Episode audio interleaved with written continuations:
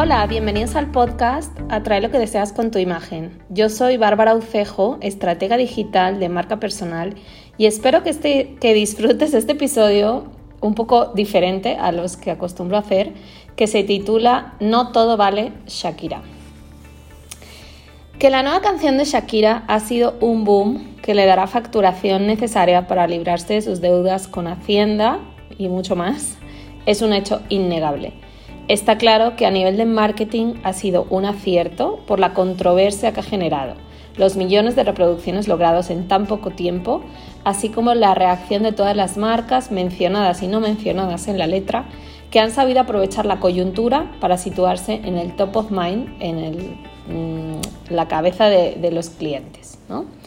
Ahora, yo me pregunto, me pregunto si vale todo por lograr un buen marketing que te dé la facturación que necesitas.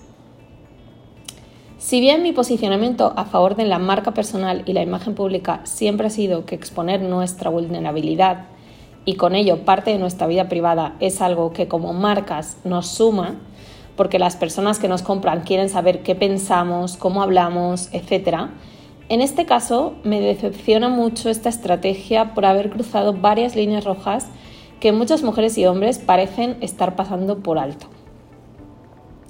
Mi máxima siempre será que por dinero y marketing no haremos cualquier cosa.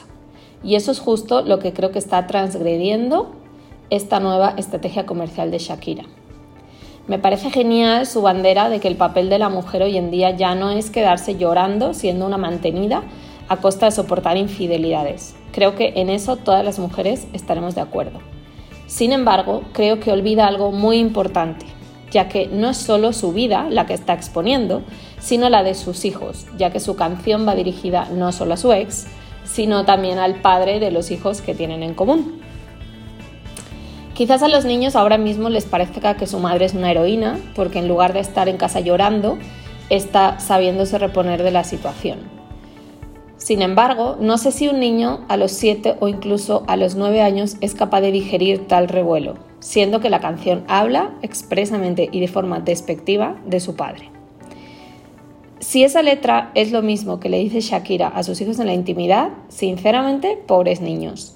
De lo poco que sé de crianza es que es una máxima básica no hablar del padre a los hijos, por muy mal que haya hecho el padre en este caso.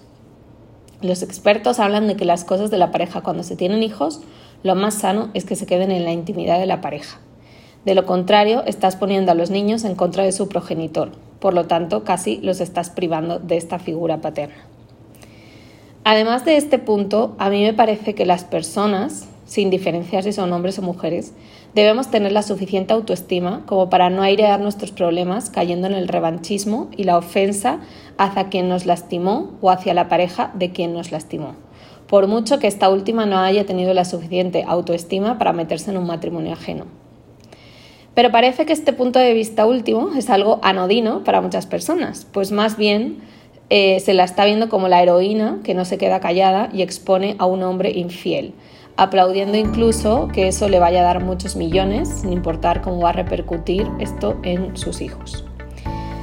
Está claro que estamos ante una controversia de valores muy fuerte, en la que creo que pesa más esta última visión que la comentada en todo el desarrollo anterior.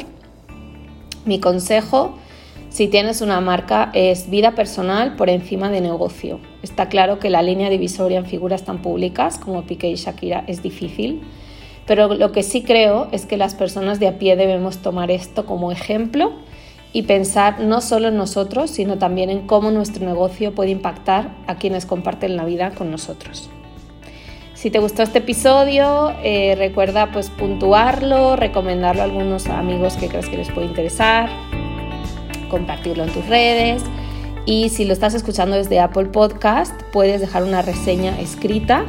Si estás escuchando por Spotify, puedes dejar cinco estrellas si te gustó o las estrellas que consideres justas.